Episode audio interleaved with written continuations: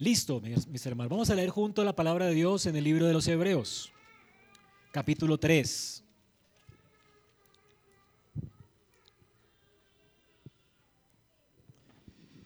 Hebreos, capítulo 3. Y vamos a leer desde el versículo, perdón, ¿qué? 7. Por lo cual, como dice el Espíritu Santo, si ustedes oyen su voz hoy, no endurezcan sus corazones como en la provocación, como en el día de la prueba en el desierto, donde sus padres me tentaron, me pusieron a prueba y vieron mis obras por 40 años, por lo cual yo me disgusté con aquella generación y dije, siempre se desvían en su corazón y no han conocido mis caminos. Como juré mi ira, no entrarán en mi reposo. Tengan cuidado, tengan cuidado hermanos, no sea que en alguno de ustedes haya un corazón malo de incredulidad para apartarse del Dios vivo. Antes, exhórtense los unos a los otros cada día, mientras todavía se dice hoy, no sea que alguno de ustedes sea endurecido por el engaño del pecado. Porque somos hechos partícipes de Cristo si es que retenemos firmes hasta el fin, hasta el principio de nuestra seguridad. Por lo cual dice, si ustedes oyen hoy su voz, no endurezcan sus corazones como en la provocación. Porque ¿quiénes, habiendo oído, lo provocaron? ¿Acaso no fueron todos los que salieron de Egipto guiados por Moisés? ¿Con quiénes se disgustó por 40 años? ¿No fue con aquellos que pecaron, cuyos cuerpos cayeron en el desierto? ¿Y a quienes juró que no entraran en su reposo, sino a los que fueron desobedientes? Vemos, pues, que no pudieron entrar a causa de su incredulidad. Por tanto, temamos, temamos no sea que permaneciendo aún la promesa de entrar en su reposo, algunos de ustedes parezcan no haberlo alcanzado. Porque en verdad, hermanos, a nosotros se nos ha anunciado las buenas nuevas como también a ellos, pero la palabra que ellos oyeron no les aprovechó por no ir acompañada por la fe en los que la oyeron. Porque los que hemos creído entramos en el reposo Tal como se ha dicho, como juré mira, no entrará en mi reposo. Aunque las obras de él estaban acabadas desde la fundación del mundo. Y porque así ha dicho en cierto lugar acerca del séptimo día. Dios reposó en el séptimo día de todas sus obras. Y otra vez en ese pasaje dice, no entrará en mi reposo. Por tanto, puesto que todavía falta que algunos entren en él, y aquellos a quienes antes se le anunció las buenas nuevas no entraron por causa de su desobediencia, Dios otra vez fija un día, hoy, diciendo por medio de David, después de mucho tiempo, como se ha dicho antes, si ustedes oyen hoy su voz, no endurezcan sus corazones. Porque si Josué les hubiera dado reposo, Dios no habría Dios no, habría hablado de otro día después de ese. Queda, por tanto, un reposo sagrado para el pueblo de Dios. Pues el que ha entrado a su reposo, él mismo ha reposado de sus obras como Dios reposó de las suyas. Por tanto, esforcémonos por entrar en ese reposo.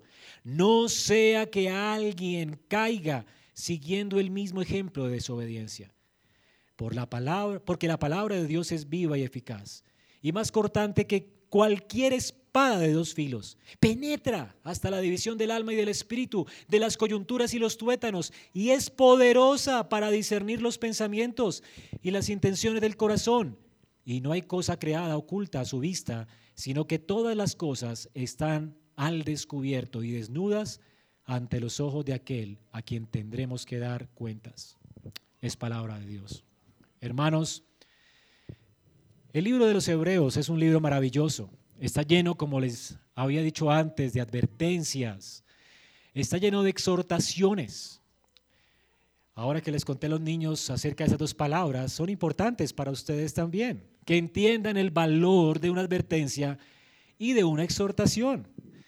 Las advertencias siempre pretenden guardarnos seguros para que podamos disfrutar de las bendiciones a las que somos llamados en la exhortación.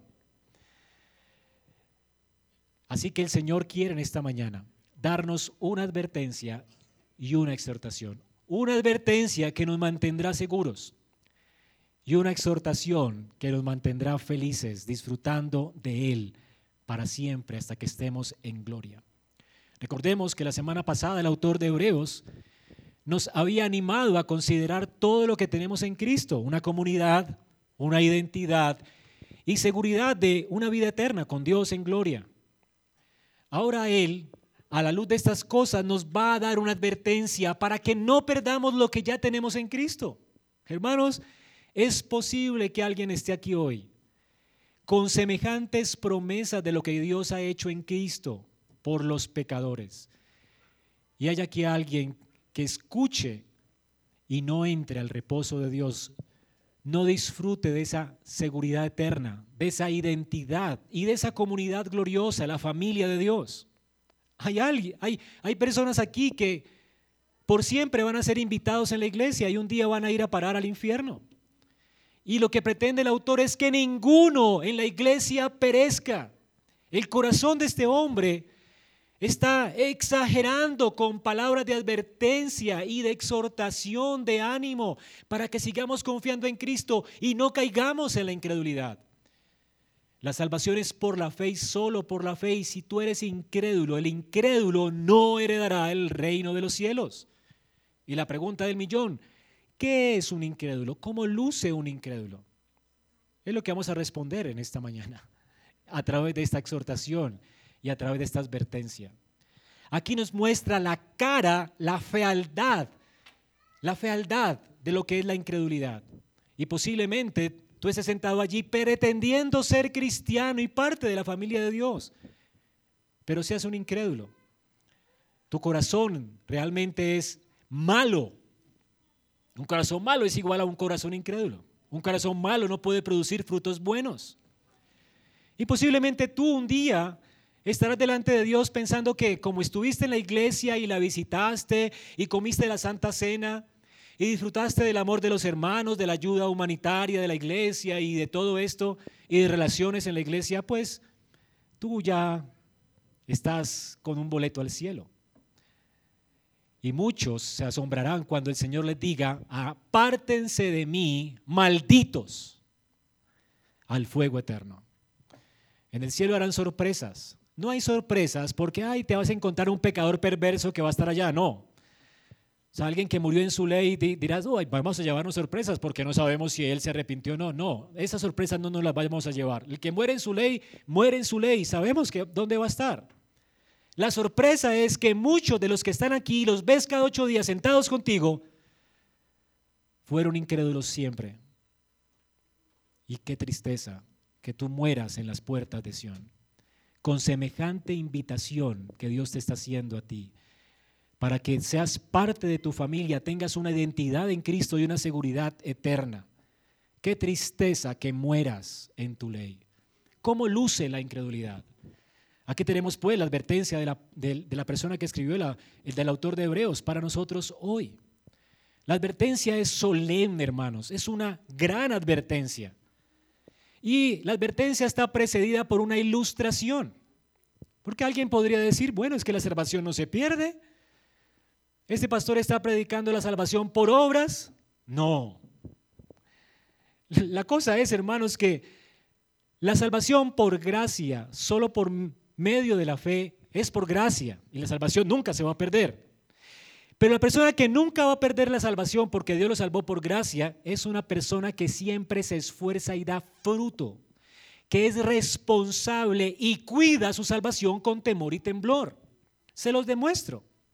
La palabra de Dios nos dice en el capítulo 3, versículo 14, estas palabras. Porque somos hechos partícipes de Cristo si es que retenemos firmes hasta el fin el principio de nuestra seguridad. Retener algo hasta el fin implica responsabilidad. El que tiene esta responsabilidad de aferrarse a Cristo hasta el final, que es responsable, juicioso temiendo la incredulidad, aferrándose a la fe que es en Cristo, renunciando a sus pecados, viviendo para la gloria de Dios, esa persona que se aferra a Cristo hasta el fin, dependiendo de Él, viviendo para su gloria, va a morir seguro de que le espera la vida eterna. ¿Por qué? Sabe con seguridad que fue participante de Cristo.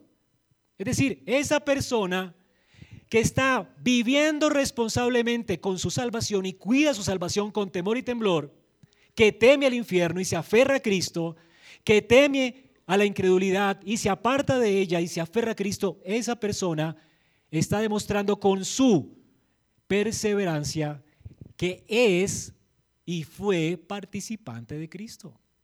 Ahora pongamos este texto al revés.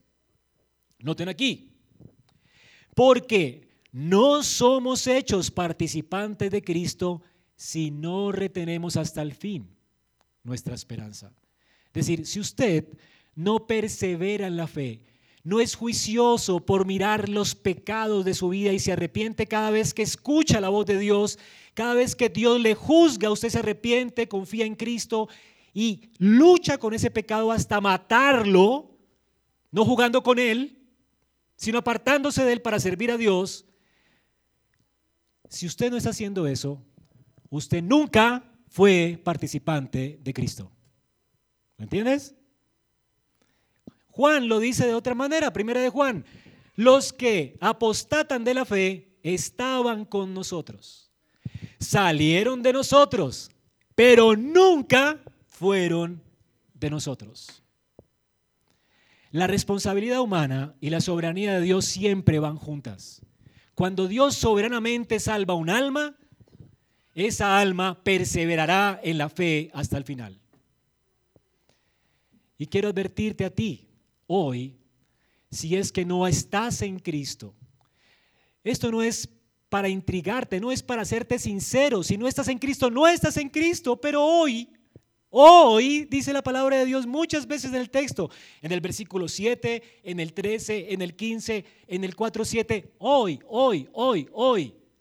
Este texto es para ti incrédulo. Hoy es día de salvación para ti. Tú dirás, no, realmente yo no he creído. Si se descubre hoy que tú no has creído, que tú eres como el pueblo de Israel, que hay incredulidad en ti, Hoy es día de salvación para ti. Dios te está dando otra oportunidad hoy. Quizás mañana no la tengas. Quizás mañana seas endurecido peor por el engaño del pecado y quizás termines apostatando de la fe. Pero escúchame, tú que te sientas cómodamente cada ocho días y tal vez ni participas de la cena del Señor y te sientes cómodo así. Tú vas al infierno. Escúchame. Te lo digo con seriedad, con solemnidad. Y quizás no hayan lágrimas en mis ojos, pero quisiera que las hubieran. Te lo ruego, arrepiéntete. Hoy es día de salvación para ti. Y si tú estás corriendo como un creyente verdadero, arrepintiéndote de tu incredulidad, viviendo para glorificar a Dios, temiendo por el infierno, si tú tienes temor del infierno, es un buen síntoma. El que no tiene temor de Dios, ni del infierno, ni de su ira, es un mal síntoma. Esa persona está endurecida. Si tu vida sigue igual, sin hablar con los pastores para que te reciban en la iglesia, para participar de la cena, sin aferrarse a Cristo, sin vivir para Él. Tú estás en problemas, tu corazón se endurecerá más y terminarás peor de lo que estás hoy en el infierno. Escúchame bien. Pero hermano, si tú tienes terror del infierno, de caer en las manos de la ira de Dios y temor de la incredulidad, si te incomoda hoy lo que estamos hablando, es un buen síntoma.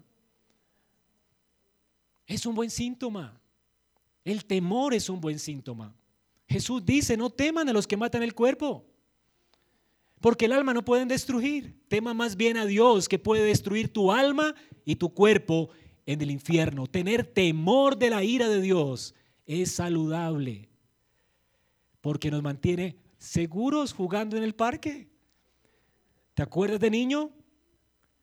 A mí me daba terror acercarme a la calle porque eran expertos, mi mamá y mi papá me decían de la mano, de la mano, si pasas te estripa un carro, se te desparraman, mi papá era bien gráfico, no sé por qué. Vas a terminar como comida de los chacales. Ahora, ¿para qué me decía eso? Para mi seguridad. Yo me imaginaba eso, yo no quería, me daba ter se me caía la pelota de la calle y yo no podía, o sea, me paralizaba el terror. Yo no quería morir. Ahora, ¿será que siempre pensaba en eso? Voy a morir, me voy a morir. O sea, si paso la calle, no, de hecho, nunca pienso en eso. Pero cada vez que paso una calle no se me olvida, sé que puedo resultar estripado por un carro. Así que siempre me aseguro, ¿verdad?, de que no vengan carros, de que yo esté seguro. Hermanos, el temor te aparta del peligro. Es terrible caer en la, en la incredulidad, es terrible caer en manos del Dios vivo. Eso te mantiene jugando tranquilo en la zona de seguridad. El temor mantiene a un niño jugando en el parque. Él lo mantiene pensando, me va a para un carro, me va a para un carro. Él está en el parque tranquilo. Pero cuando está en la calle y sabe que le puede pasar algo, ahí está como inseguro.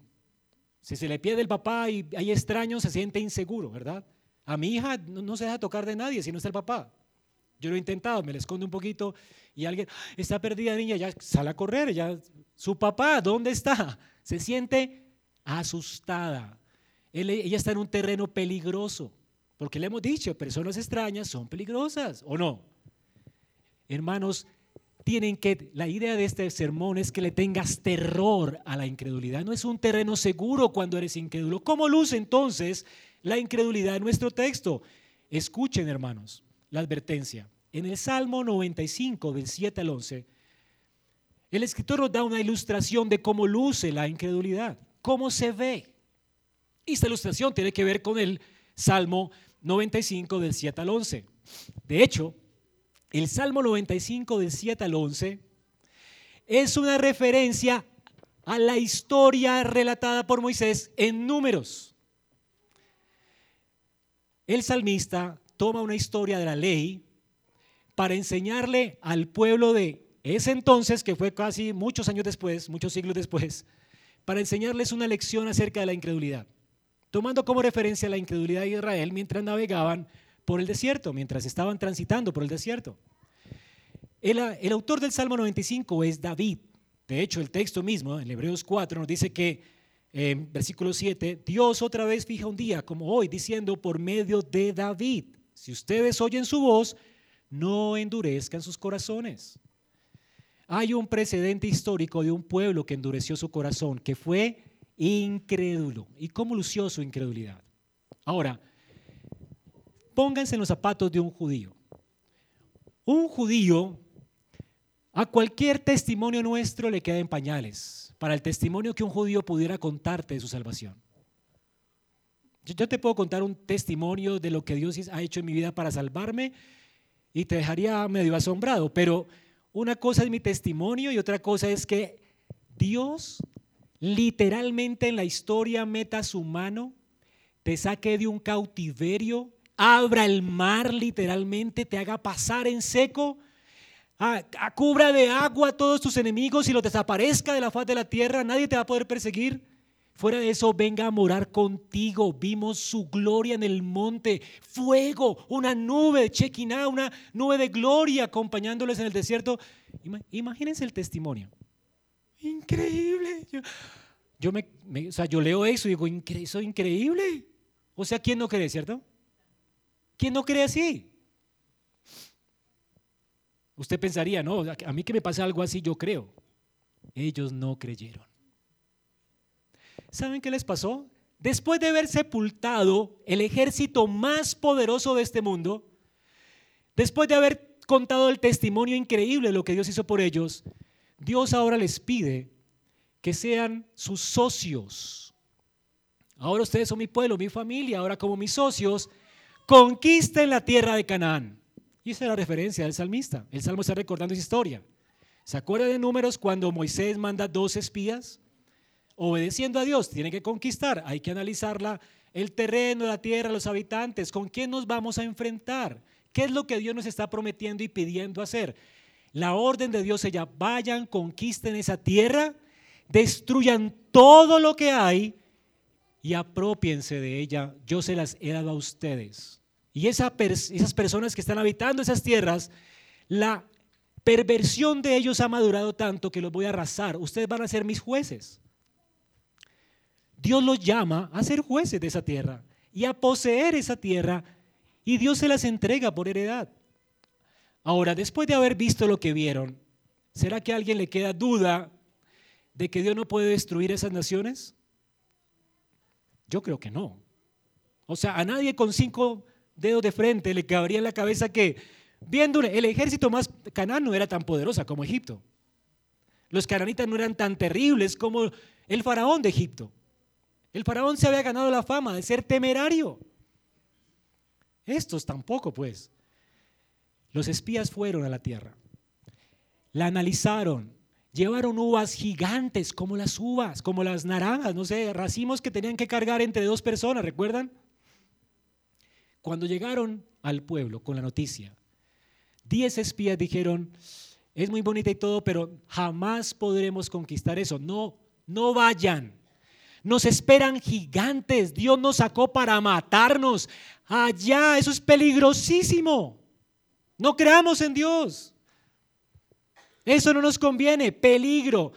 Tomaron la exhortación como un peligro, como una señal de advertencia. Terrible, ¿verdad? En lugar, la exhortación era, vayan, disfrútenla. Se las voy a entregar a ustedes. Yo voy a destruir a todo el mundo. Poséanla. Dijeron, no, eso es una advertencia. Dios es malo, cruel. Allá nos van a matar. Solo dos, Josué y Caleb, dijeron, sí, vamos, increíble.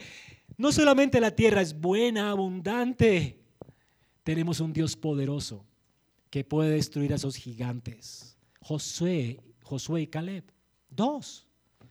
Y adivina quién le creyó el pueblo. La, la advertencia de quién? La advertencia de los demás. ¿Qué es más pegajoso, hermanos? ¿Qué es más pegajoso? Ay, hermana, te vas a quedar soltera, virgen para toda la vida, pobrecita. Ay, no importa que sea impío, eso lo conviertes. ¿Qué es más, qué es más fácil obedecer?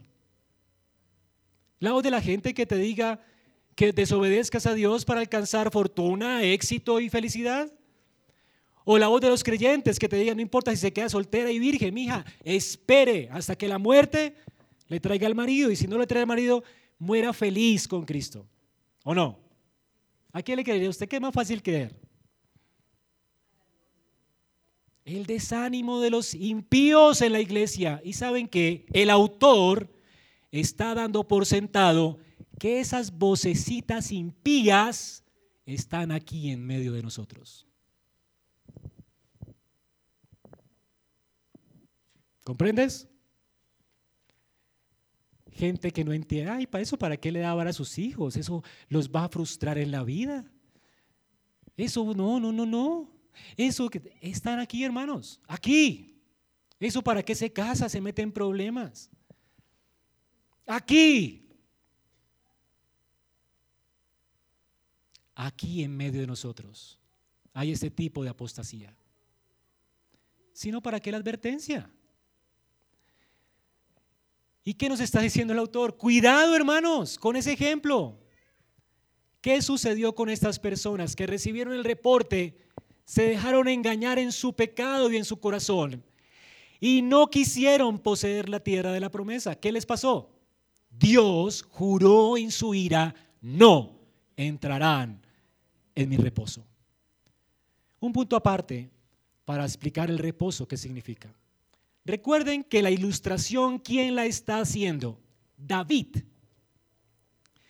David era rey de Israel. Israel ya estaba en la tierra de la promesa. Y David le está diciendo a gente que ya estaba y había poseído la tierra de la promesa, no sean incrédulos, porque si son incrédulos, no entrarán en el reposo de Dios. ¿Qué entendía David? ¿Cuál era el reposo? Al fin no era Canaán, pues. El reposo de Dios no era la tierra de Canaán. Más adelante el autor de Hebreos explica en el capítulo 4 que faltaba, en el tiempo de David faltaba un reposo para el pueblo de Dios, porque David los está invitando a ese reposo. ¿Y cuál es ese reposo? Y el autor de Hebreos nos dice que fue el reposo del séptimo día. ¿Has leído Génesis? Y fue la tarde y la mañana, primer día. Fue la tarde, la mañana, tarde del segundo día, del tercer día, tarde, mañana. Cada día tenía su tarde y su mañana. ¿Se acuerdan o no? Cuando llega el séptimo día, no hay ni tarde ni mañana. Y descansó Jehová Dios el día séptimo. Y lo bendijo. Es un día especial, es un ámbito. Y lo bendijo. Ese día Dios se entronizó en su trono de gloria, en su cielo, para reinar y legislar sobre todas las cosas creadas. Fue la entronización de Dios como soberano. Y Él está invitando a Adán al santificar este día, este ámbito. Está invitando a Adán a participar del reposo, de su reposo eterno. Adán no estaba simplemente, no fue creado para ser un hombre mutable, simplemente y aspirar a, estar por la eternidad en un jardín. La aspiración de Adán a través del árbol de la vida era estar en el reposo de Dios, en la gloria de Dios, en ese ámbito inmutable, donde no hay amenazas, no hay pecado, no hay pruebas, no hay luchas, no hay nada. Si Adán pasaba la prueba, aplastaba a la serpiente, no se dejaba seducir por ella y creía en Dios, él iba a ser coronado de gloria. Nunca iba a morir. Y disfrutaría para siempre de la invitación amorosa de Dios, de su gloria eterna, de ese reposo de Dios, ese ámbito eterno, que no tiene ni principio ni fin. Es un día sin principio ni fin. ¿Qué es entonces el reposo de Dios? La eternidad, hermanos.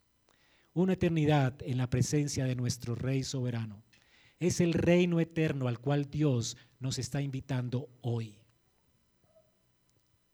Ahora, nosotros en Cristo ya entramos en un sentido en ese reposo porque nuestro precursor que es Cristo hizo lo que Adán no hizo. Él obedeció perfectamente a Dios y murió por nuestros pecados y atravesó el velo que nos separaba de la gloria y ahora está sentado en gloria delante de la presencia del Padre, esperándonos. Un día regresará para llevarnos a esa gloria. En un sentido ya estamos allí por la fe, pero en otro sentido todavía esperamos un reposo. Todavía no estamos allí, estamos en el desierto, peregrinando, esperando que el Señor nos introduzca a ese reposo eterno. La única manera de poder llegar a ese reposo es perseverando en la fe. Hasta el fin. Y de esa manera demostraremos que participamos de Cristo. Y es lo que el autor nos está diciendo. ¿De qué reposo habla? Pues de la gloria celestial, del cielo. Tú quieres el cielo, tú necesitas creer. El cielo no se gana por las obras. El cielo se gana por la fe en Cristo. Y es una fe que permanece. Tú comienzas tu vida cristiana por la fe, no con una oración de fe, sino por la fe. Y alcanza la salvación y perseveras por la fe y entras a por la fe. Tienes que confiar en Dios. La fe no es algo pasivo. La fe te lleva a la acción. Si yo tengo fe en un médico y entiendo que es el mejor del mundo para sanar mi gastritis, yo me tomo todo lo que él le diga. Yo le tengo fe y me tomo todo lo que él me diga. A la hora que él me diga, como él me lo diga, ¿o no? Si yo dijera, yo le tengo una fe a ese médico y me manda una fórmula para sanar mi enfermedad y no me la tomo, ¿le tengo fe? Mentira. Mentira. Y a veces se la recomiendo a otro a ver si le funciona para no tomarme el veneno porque sospecho del tipo. le digo, ese doctor es buenísimo. Tómese la receta, a ver cómo le va, ¿no? ¿Cierto? Entonces, experimento con otro. Porque no le creo al médico. No le tienes fe. Sin fe es imposible agradar a Dios. Y la fe siempre obedece. De hecho, la persona que pone su confianza en Dios primero obedece y luego comprueba que es cierto la felicidad que Dios promete. Primero la obediencia y luego el disfrute. ¿O no? Es lo que el texto nos está diciendo, lo que aprendimos hace ocho días. Primero la obediencia y luego el disfrute. ¿Cómo comprobamos la buena voluntad de Dios? Obedeciéndola. Si la Biblia dice, ¿está alguno triste? Cante alabanza. Si usted no canta alabanza, usted va a estar deprimido. Así de sencillo. ¿Cómo comprueba que el remedio de Dios para tu felicidad es acercarte a Él y adorarlo por lo que Él es y por lo que Él ha hecho. Eso te va a sacar de cualquier depresión. ¿Cómo lo compruebas? Cantando. Así que saber teología no te va a hacer salvo.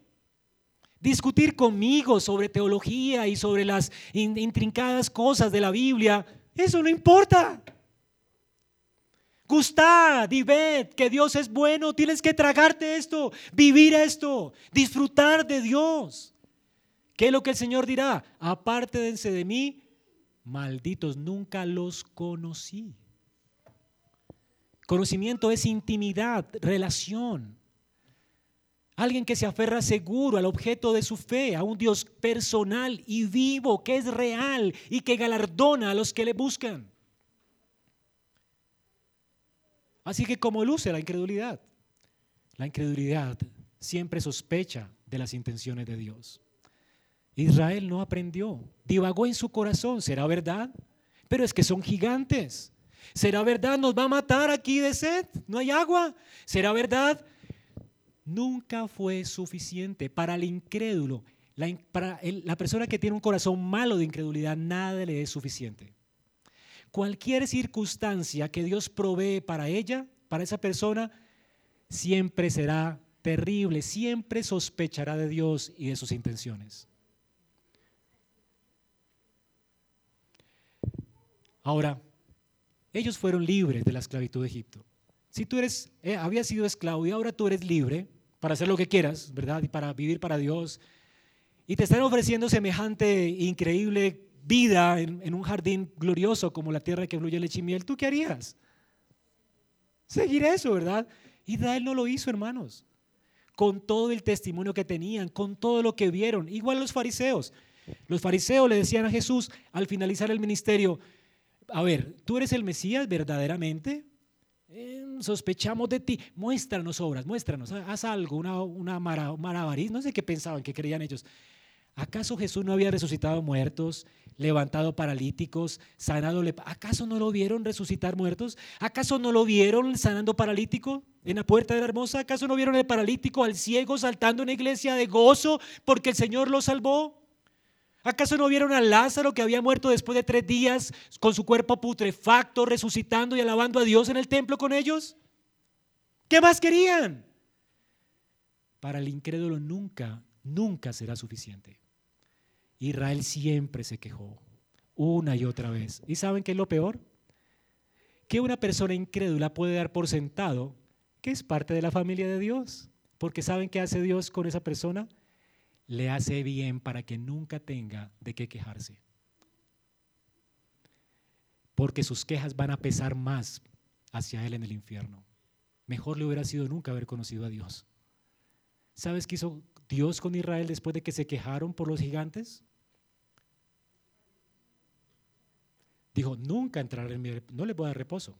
Sin embargo, por 40 años no me aparté de ellos. No les dejé de dar pan no les dejé de dar agua. Sus calzados no se gastaron. Les mostré mi, benevolencia. Mi gloria no se apartó de ellos. Nunca se apartó de ellos. Quise atraerlos a mí con lazos de amor y no quisieron. Tú piensas, ah, yo estoy en la pornografía, viendo pornografía y, y chévere, pero me va bien. En lo demás soy juicioso, comparto el Evangelio, sé teología, soy un buen teólogo, pero tengo ese problemita con la pornografía. Pero Dios me está bendiciendo en mi trabajo, en mi ministerio. Tú no eres creyente.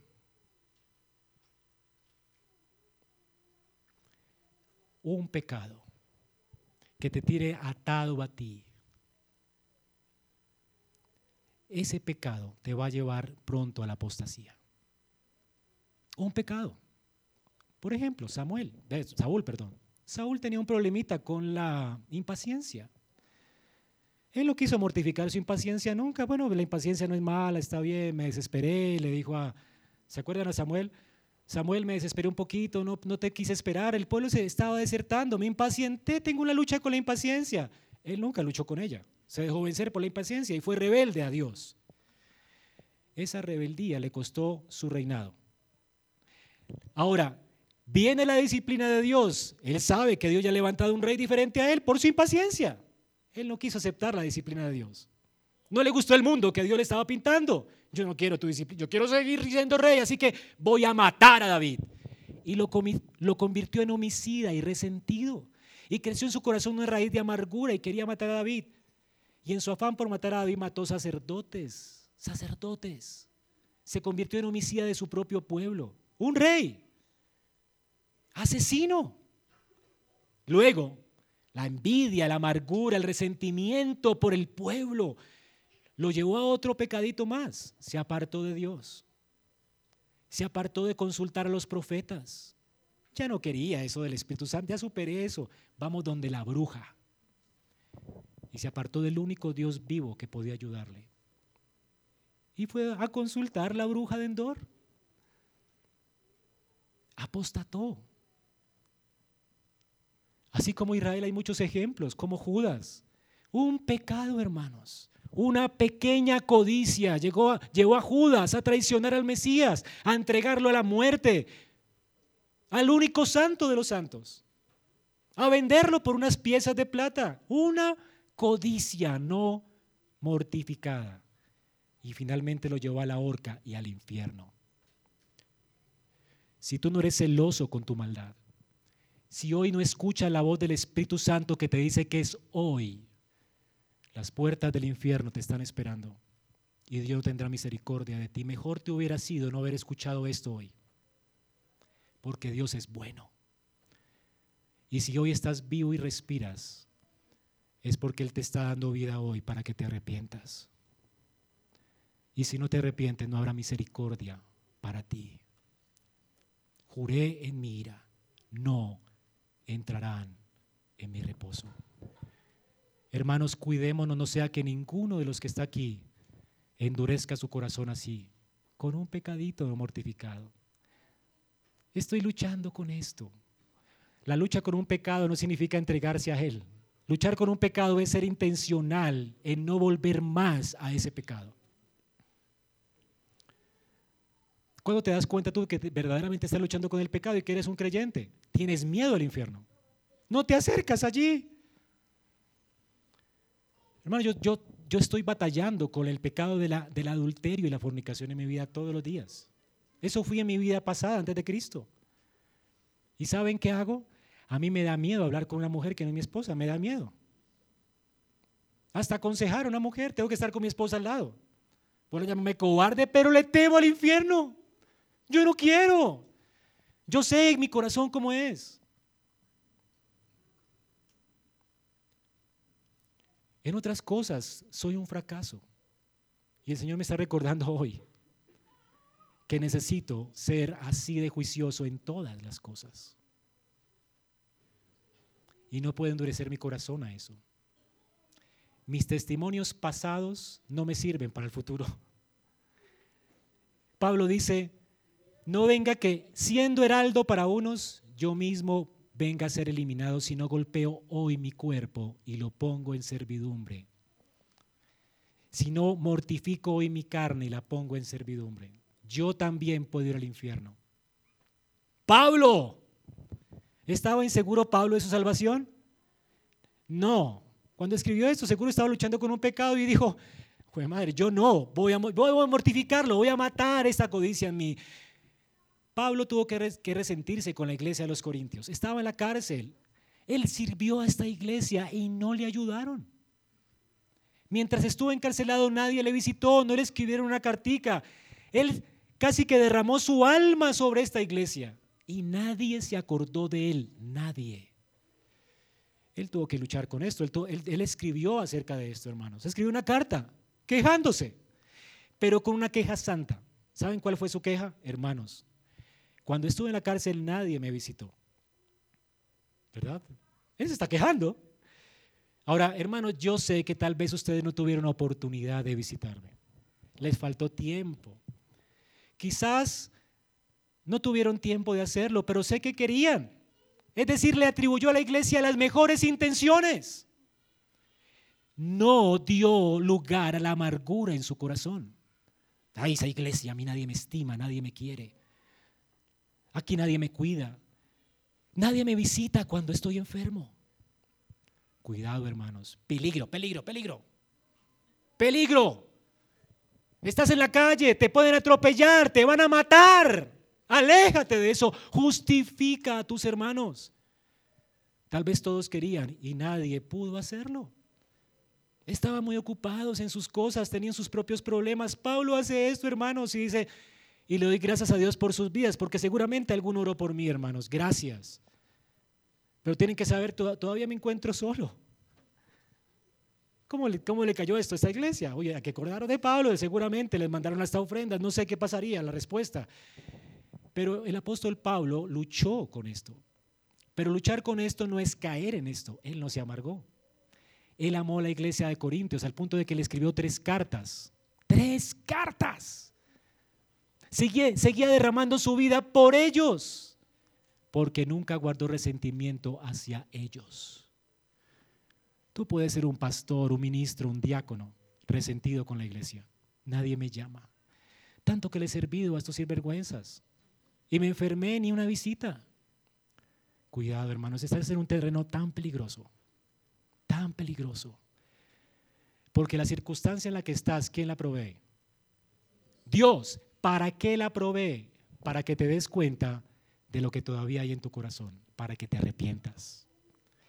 Y la palabra de Dios es como una espada que discierne las intenciones, tus deseos, y te deja de cara a Dios al descubierto, desnudo para que no guardes nada y sepas lo que hay todavía allí para que te arrepientas. Has descubierto incredulidad en tu corazón, arrepiéntete.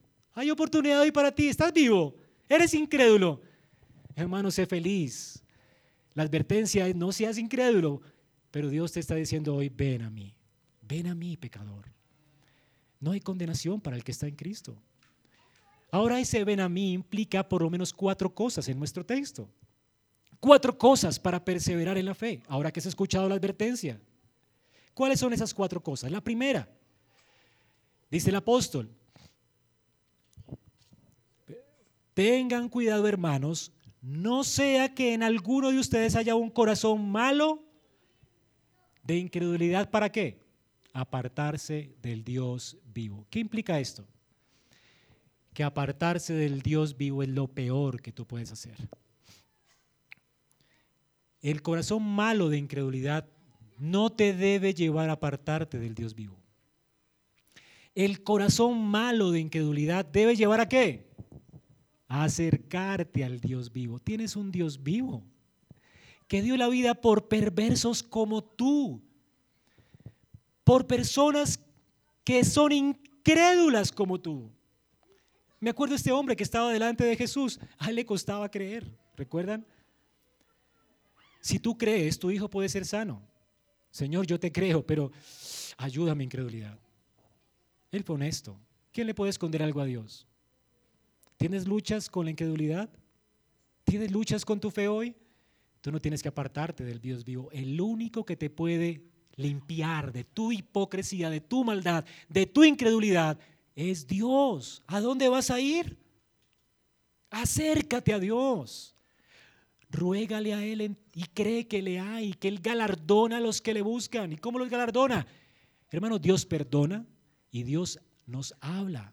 Y nos habla en su palabra. Noten lo que dice el, texto en el versículo 1. Por tanto, hermanos, perdón, el versículo 7. Por lo cual, como dice el Espíritu Santo, Dios nos quiere hablar hoy, como dice el Espíritu Santo. ¿Cómo Dios nos habla hoy? Él no te habla secretos al oído, a través de un sueño o una visión. De hecho, ¿cómo el salmista pretendía que Dios les estuviera hablando a los creyentes a los que les está escribiendo? Dice, así dice el Espíritu Santo ahora.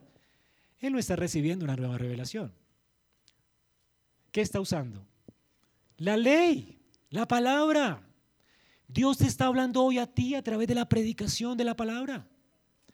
Cada vez que lees la Biblia, Dios te quiere hablar para que esculques lo, lo, escondido de tu corazón y se revele tu hipocresía, se revele tu incredulidad, se revele tu amargura, se revele tu temor, para que te arrepientas, para que ese veneno salga a la luz y entonces seas limpio con la sangre de Cristo.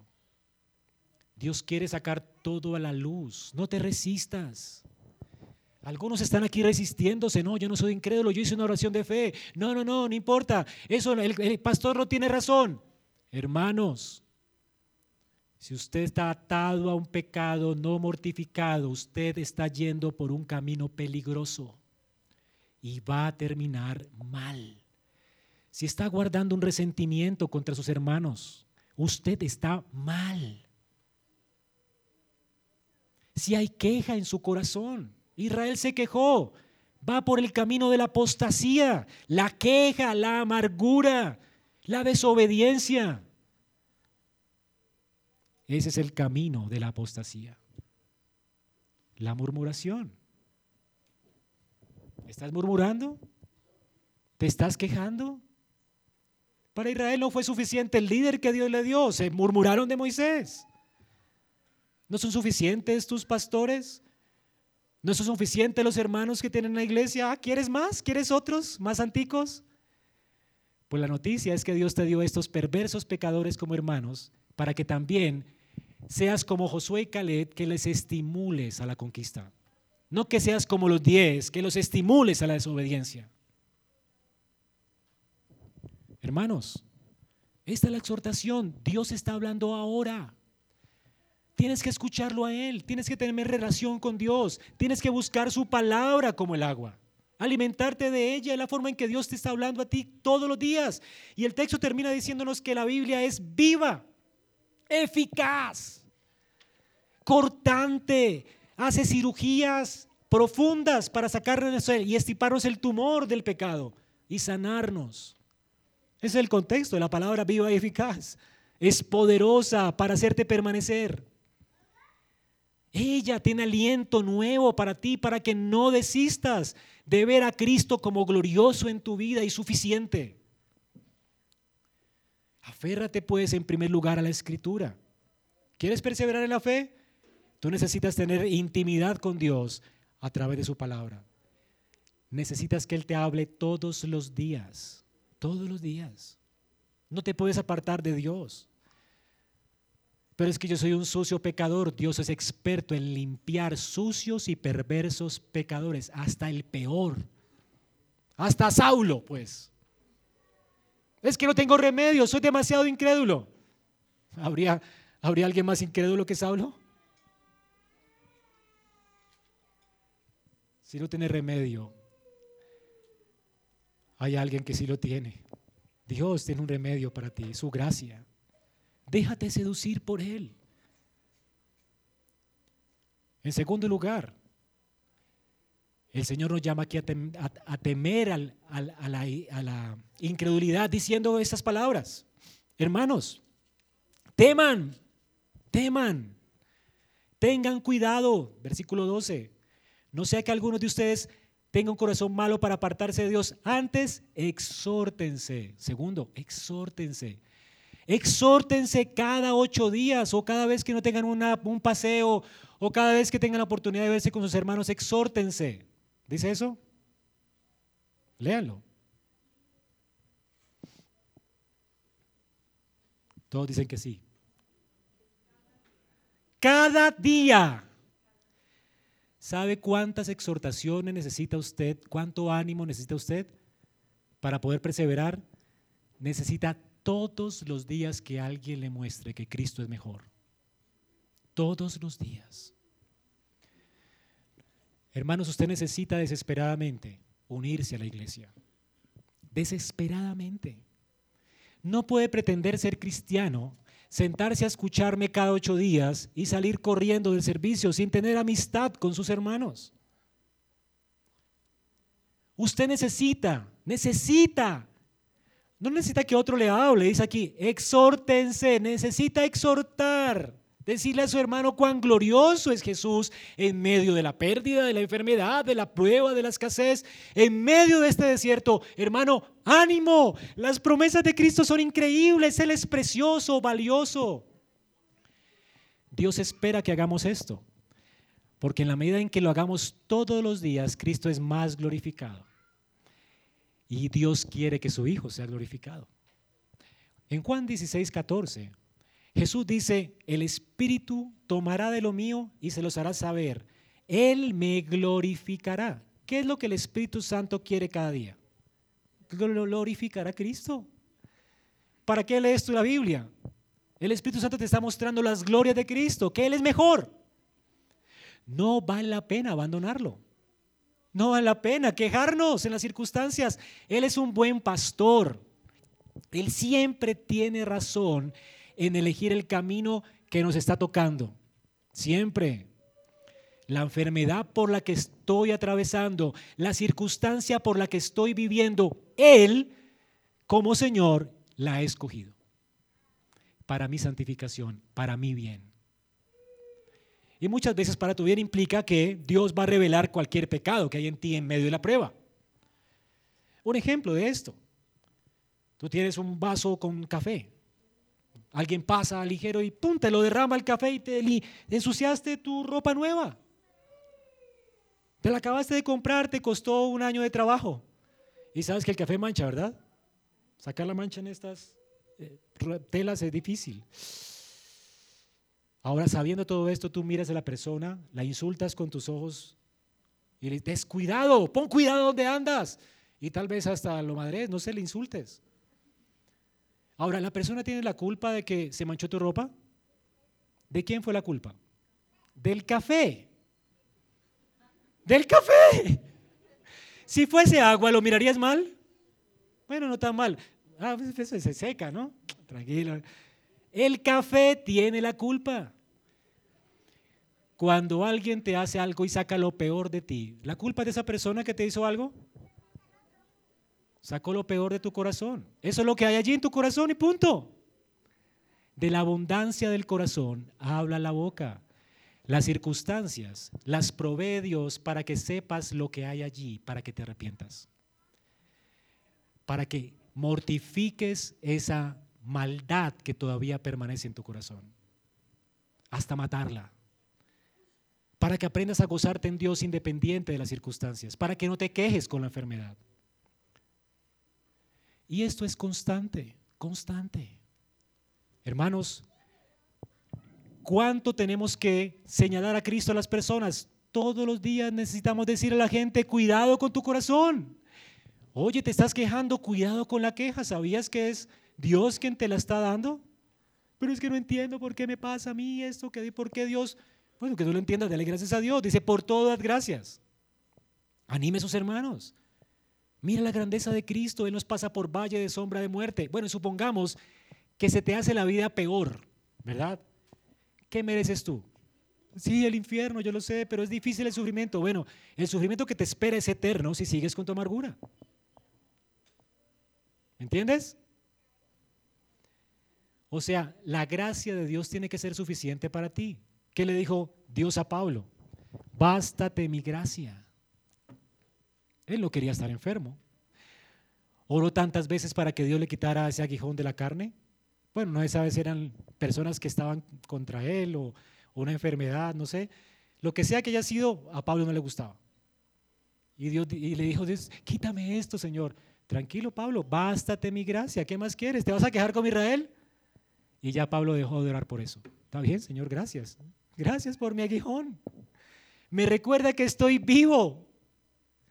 Me recuerda que todavía tengo esperanza en ti, que ese aguijón un día me va a ser quitado, en la resurrección tal vez. Me recuerda que tengo esperanza y me recuerda que debo de evitar resentirme contigo por esto, sino debo confiar en ti, porque tienes un propósito bueno, santo y justo en mi vida. ¿Cuál es tu aguijón en la carne? ¿Te resentirás con Dios porque no quitas tus, circunstancias de encima? ¿Te estás quejando? ¿Hay amargura en tu corazón? ¿Hay queja? ¿Hay murmuración? ¿Qué hay en tu corazón en esta mañana?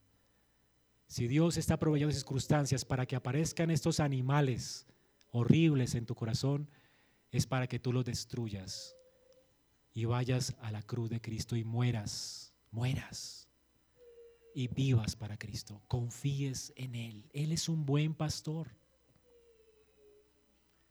En tercer lugar, el Señor quiere que tú sirvas a Cristo. Dice la Escritura no solamente que nos exhortemos y nos motivemos cada día a mirar a Cristo, No sea que nos endurezcamos por el engaño del pecado.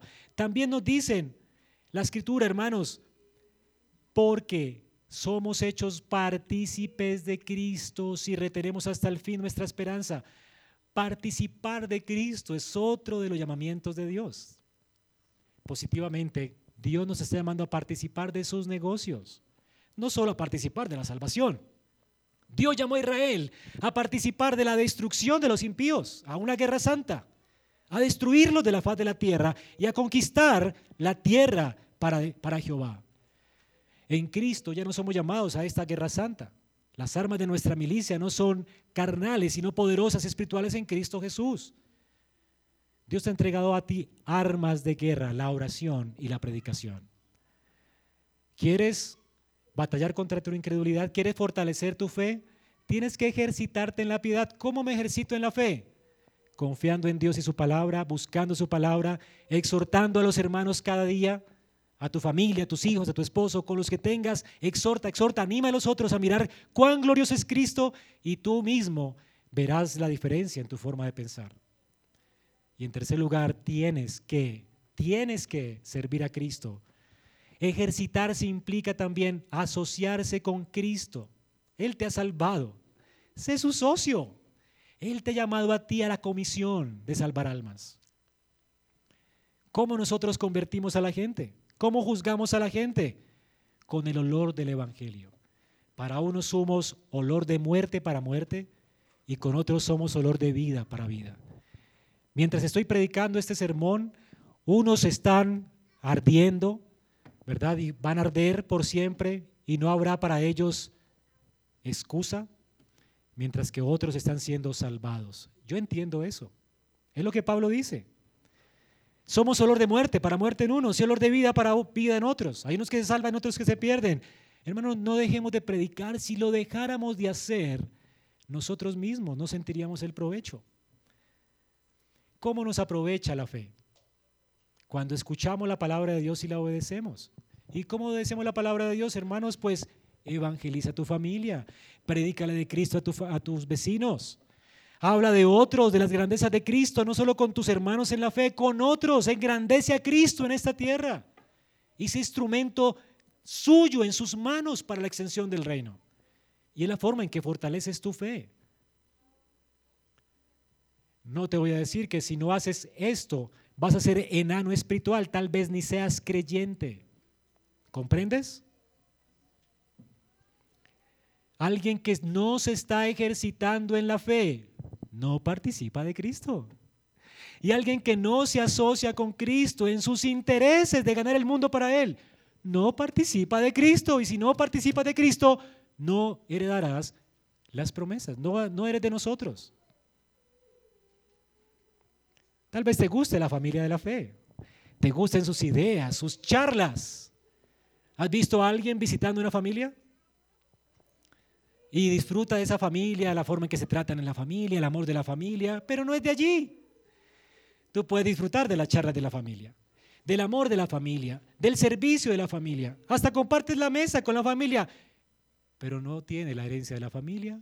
No son tus hermanos. El dueño de casa no es tu padre, ni, ni la dueña de casa tu madre. ¿Me hago entender? ¿Qué haces aquí en la iglesia? ¿Estás aquí porque disfrutas la buena teología? ¿Porque chévere ser puesta de moda ser reformado? Estás caminando por un terreno peligroso.